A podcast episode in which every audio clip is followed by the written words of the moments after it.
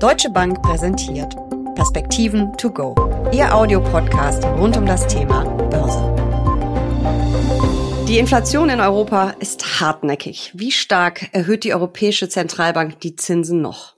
In den USA sinkt die Inflation deutlich schneller, auch wenn es zuletzt mal einen kleinen Anstieg gab. Und die Fed erwartet wird erstmal eine Zinspause. Doch was, wenn alles ganz anders kommt, als es die Märkte erwarten? Darüber sprechen wir in den Perspektiven to go. Wir, das sind Uli Stefan von der Deutschen Bank und ich. Mein Name ist Jessica Schwarzer und damit herzlich willkommen. Uli, ich lese immer, die Inflation ist wahnsinnig hartnäckig. Wie hartnäckig ist sie? Und äh, ist das nicht eigentlich normal? Ja, sie ist vor allen Dingen in der sogenannten Kernrate der Inflation sehr hartnäckig, also in dem Bereich, wo wir die sehr volatilen Energie- und Nahrungsmittelpreise herausrechnen. Die Energiepreise liegen ein Stück unter dem Stand von vor einem Jahr, die Lebensmittelpreise natürlich darüber.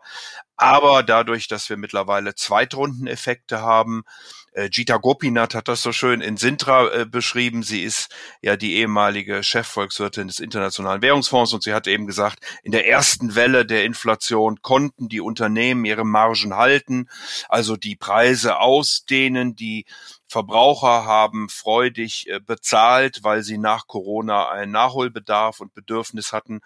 Äh, mittlerweile lässt das etwas nach. Deswegen könnten auch die Margen der Unternehmen ein Stück zurückgehen. Auf der anderen Seite sind es aber jetzt die Löhne, die natürlich äh, steigen und damit die Nachfrage ankurbeln. Und das ist sozusagen jetzt der Zweitrundeneffekt, der die Kernrate der Inflation, auch die Dienstleistung, die Transporte etc. hochhalten und weswegen wir wohl längere Zeit mit einer etwas höheren Inflation noch fertig werden müssen. Sie sinkt ja zum Glück schon ein bisschen, du hast es gerade gesagt. Ähm, in Europa noch nicht ganz so zügig, in den USA aber deutlich schneller. Ähm, liegt das vor allem daran, dass die Notenbank weiter ist mit den Zinserhöhungen in den USA oder hat das auch noch andere Gründe? Ja, es hängt wohl vor allen Dingen damit zusammen, dass äh, die sehr viel früheren und sehr viel stärkeren Zinserhöhungen in den USA, die ja immer mit einem gewissen Zeitabstand dann erst wirken in der Wirtschaft, äh, mittlerweile in den USA angekommen sind. Der Arbeitsmarktbericht am Freitag hat es auch gezeigt, wo die Arbeitslosenquote erste Mal doch wieder deutlicher gestiegen ist. Also es ist äh, doch zu sehen, dass hier in Amerika die Zinssteigerungen wirken. Und ähnliches äh, kann man auch für Europa vermuten. Hier geht sogar der Markt davon aus, dass auch die europäische ähm, Zentralbank aufgrund der schwachen Konjunktur keinen weiteren Zinsschritt macht da würde ich sagen, ist aber noch nicht das letzte Wort gesprochen. Kommen wir noch mal kurz zurück auf die USA und du hast gerade schon den äh, Arbeitsmarktbericht die erwartete ja lange erwartete Abschwächung des Arbeitsmarkts angesprochen, die sich jetzt wirklich endlich mal abzeichnet, was ja gewollt ist. Jetzt heißt es an den Märkten, lese ich schon wieder, dass äh, die nächste Zinserhöhung, wie du es ja auch gerade gesagt hast, nicht mehr erwartet wird, dass sie quasi ausgepreist wurde, dass es zumindest eine Zins Pause gibt. Was ist denn, wenn es anders kommt? Ja, das ist eine gute Frage. Also so entsetzlich schwach war der Arbeitsmarktbericht äh, nämlich gar nicht. Er mhm. war vielleicht in Verbindung mit anderen Arbeitsmarktdaten, zum Beispiel misst der sogenannte Jolz-Report die offenen Stellen und die sogenannte Quit-Rate, also wie viel Arbeitnehmer ihre Stelle kündigen, weil sie einen besseren Job woanders äh, kommen. All das ist ein bisschen äh, zusammengelaufen. Es ist immer noch äh, besser als das Vor-Corona-Niveau aber die offenen Stellen beispielsweise sind mittlerweile von 11 Millionen auf gute acht äh, zurückgelaufen und äh, nochmal der Arbeitsmarktbericht hat auch mehr geschaffene Stellen gezeigt, mhm. aber dadurch, dass mehr Leute am mehr erwerbsfähige Leute am arbeitsteiligen Prozess teilnehmen, ist die Arbeitslosenquote ein Stück heraufgegangen. Die Löhne steigen nach wie vor recht robust äh, mit knapp viereinhalb Prozent in den USA. Auch hier ein Schnaps schwächer als erwartet worden war, aber mittlerweile ähm, eben höher als die Inflationsrate. Und das könnte den privaten Konsum natürlich noch ein bisschen stützen. Das heißt, es ist gut möglich. Die Fed hat ja auch gesagt, dass sie eigentlich auf Sicht fahren will und sich jeweils die Daten genau anschaut, die jetzt in den nächsten Tagen, Wochen kommen. Es könnte also gut sein, dass äh, diese Zinspause, die die Märkte mittlerweile eingepreist haben, ausfällt. Ja, es äh, könnte sein, äh, die Notenbanken haben in Jackson Hole, was ja noch nicht so lange äh, her mhm. ist, Ende August in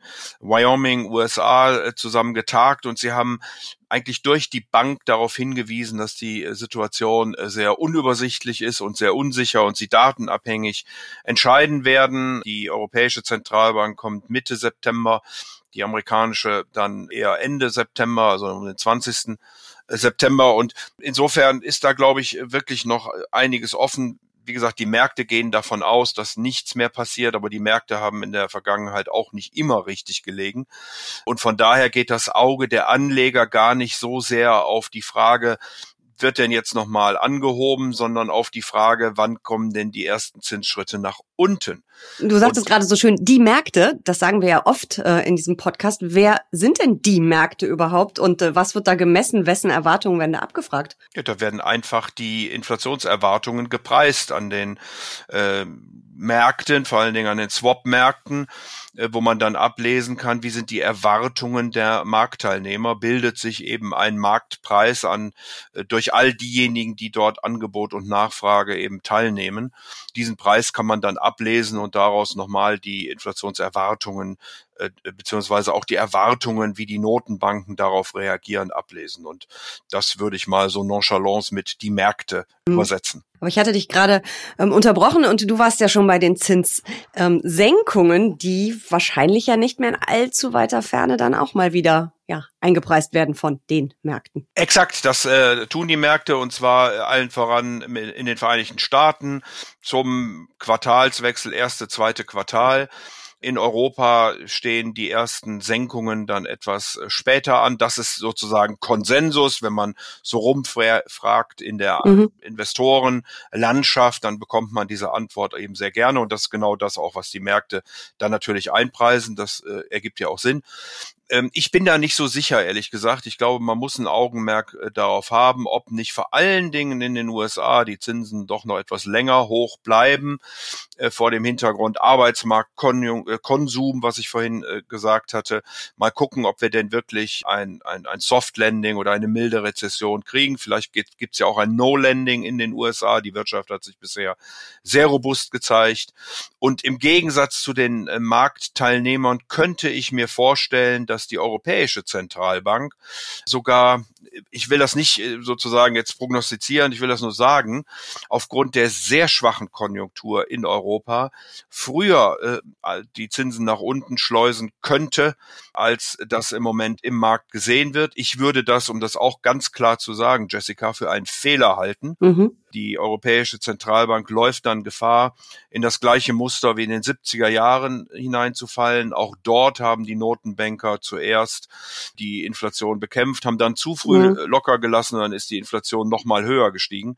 Ich glaube aber, dass die Notenbanker das am Ende des Tages wissen und deswegen eher das Risiko eingehen, die Zinsen etwas zu lange hochzulassen als zu früh äh, zu senken, vor allen Dingen eben in den Vereinigten Staaten von Amerika. Der Druck auf die Europäische Zentralbank könnte natürlich konjunkturell mhm. schon stärker werden und die Europäische Zentralbank dann zum Handeln zwingen. Nochmal, was ich für einen Fehler halten würde. Aber das ist eben diese große Frage, warum werden die Zinsen irgendwann wieder senken? Es kann eben einmal sein, Ziel erreicht, die Inflation ist zurückgekommen und es kann aber eben auch ähm, heißen, oh je, äh, Wirtschaft eingebrochen. Absolut. Der äh, erste Grund wäre natürlich dann ein guter Grund.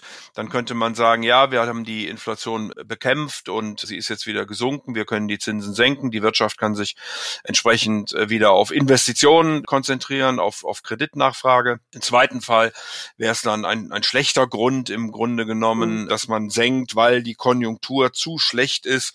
Wenn dann aber die Inflation eben immer noch äh, hoch ist, dann würde die Notenbank im Grunde genommen gegen ihr Mandat verstoßen. Wie gesagt, ich will das jetzt nicht mhm. prognostizieren, aber ich glaube, da muss man gerade in Europa ein Auge drauf haben, weil im Moment die Konjunktur insbesondere in Europa wirklich nicht gut aussieht. Da gucke ich natürlich jetzt als Privatanlegerin drauf, schaue mir diese ganze Gemengelage an, viele Fragezeichen, viel Unsicherheit, wie kommt es, wie kommt es nicht, Zinspause oder nicht. Dann ist auch noch September, wenn ich ähm, auf den Kalender gucke, da heißt es ja oft, äh, dass es ein außergewöhnlich schlechter Aktienmonat ist. Äh, der hat einen ziemlich schlechten Ruf. Ähm, auch das könnte ja vielleicht mal ganz anders kommen. Gibt es dafür Gründe vielleicht dieses Jahr? Ja, wir sagen ja immer sell in May and go away, but remember come back in September.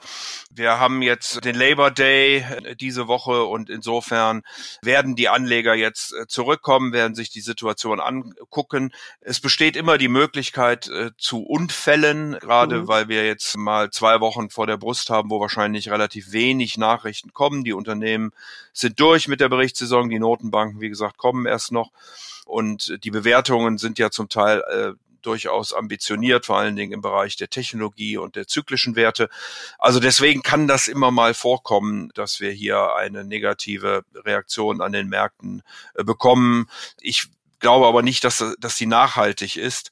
Äh, sondern ich glaube, dass die Wirtschaft und auch die Notenbanken am Ende darauf reagieren werden und die Märkte äh, sich dann wieder erholen. Von daher sollte man, wie wir das ja hier schon öfter diskutiert haben, wenn man ehrlich ist, dann in solche Dips, in solche möglichen Dips, wenn sie denn kommen, hm. äh, hineinkaufen. Das sind die Aktien, aber dann gibt es natürlich gerade in Deutschland ja so viele fleißige Sparer und es gibt natürlich auch Investoren, die an den Anleihemärkten investiert sind. Wenn wir jetzt mal hoffen, dass die Inflation weiter zurückkommt und davon ausgehen, dass die Zinsen erstmal nicht weiter steigen, nicht mehr weit äh, oder nur noch ein Schritt, auf jeden Fall nicht mehr stark, wann ist denn endlich mal ein positiver Realzins in Aussicht, also nach Abzug der Inflationsrate? Werden wir das bald erleben? Na, die Investoren würden rechnen die Realzinsen gegen die Inflationserwartungen. Mhm. Also sie gucken sich nicht wirklich an, wo die tatsächliche Inflation im Moment steht, sondern sie gucken sich die Inflationserwartungen an versus die Zinssätze. Und da sind wir sogar schon im positiven Bereich. In den mhm. USA bei fast zwei Prozent. In äh, Europa liegen wir bei etwa 0,2 im positiven Bereich. Also da hat sich schon eine Menge getan in den letzten zwölf Monaten. Äh, aber es ist immer noch nicht äh, wirklich eine äh, extrem hohe Realrendite. Insofern gebe ich dir recht. Wenn man sich dort wieder jetzt die Zinsmärkte anguckt und vor allen Dingen die Swap-Märkte und wie diese gepreist werden über die nächsten zwölf Monate, dann stellt man eben genau das fest, was auch von den Notenbanken erwartet wird, nämlich dass das kurze Ende zurücklaufen wird, dass die Inversion der Zinsstrukturkurve, also dieses Phänomen, dass die kurzen kurzfristigen Renditen über den langfristigen liegen, dass sich das auflöst von Seiten äh, des äh, kurzen Endes, wo dann die Zinsen sinken werden und sich in etwa in einem Jahr in den USA um die 4,2 bis 4,3 Prozent einpendeln. Das wäre auf der langen Seite, also bei den Zehnjährigen noch ein kleines Plus, großer Rücksetzer bei den kurzfristigen Zinsen, die ja die FED steuert, im Moment bei 5,5 Prozent liegen. Ähm, also dann könnte man tatsächlich ohne großes Risiko auf Kursverluste mittlerweile äh, im amerikanischen amerikanischen Zinsmarkt investieren, könnte die Zinsen dann sozusagen vereinnahmen. In Europa haben wir ein etwas differenzierteres Bild. Auch hier sollten die kurzen, die zweijährigen Zinsen zurücklaufen von im Moment etwa 3,75 auf gut drei Prozent, wohingegen die langen Zinsen, also Bundesanleihen mit zehnjähriger Laufzeit, von momentan zweieinhalb auf gut drei Prozent nach oben gehen könnten. Also hier droht noch ein bisschen Kursverlust, wenn jemand sich dort jetzt mhm. engagiert. Insofern würde ich es in Europa eher auf der kürzeren Seite machen. In Amerika kann man auch, was die Duration angeht, schon wieder etwas länger gehen. Mhm. Mit Duration ist die Restlaufzeit von Anleihen gemeint, richtig? Die durchschnittliche Restlaufzeit, mhm. weil dort auch die Couponzahlungen mhm. sozusagen mit eingerechnet werden, jawohl. Alles klar. Zum Schluss kurz noch deine Prognose. Werden wir Überraschung erleben? Kommt es anders, als die Märkte es im Moment erwarten? Es kann ja auch besser kommen. Das kommt eigentlich immer anders, als äh, man erwartet, weil wir ja über Unsicherheit reden. Wir wissen alle nicht, wie die Zukunft aussieht. Die Umweltbedingungen ändern sich permanent und die Märkte reagieren dann natürlich darauf. Das gilt für ähm, die Volkswirtschaften an sich. Wir haben hier immer noch Diskussionen zwischen den USA und China. Wir reden immer noch über die Energieversorgung, über die, den Umbau der Wirtschaft hin zu ähm, Digitalisierung und erneuerbaren Energien. Also in insofern äh, ändert sich da ständig etwas. Man muss die Dinge beobachten. Äh, sie sind nicht so stabil, wie man das äh, mhm. vielleicht glaubt. Ich glaube unterm Strich, dass die Inflation eben weiter zurückgeht, aber dass sie es von hier aus deutlich langsamer tut, als der ein oder andere äh, erwartet, äh, dass die Konjunktur ein Stück weit schwächeln kann, vor allen Dingen in Europa. Und dann werden wir eben sehen, wie die Notenbanken darauf reagieren werden. Da ist es, glaube ich, jetzt äh, zu früh und da würde ich mich auch den Meinungen aus Jackson Hall anschließen, äh, dass die Unsicherheit sehr, sehr groß ist. Wir bleiben auf jeden Fall dran. Vielen Dank für diese Perspektiven. To go. Sehr gerne.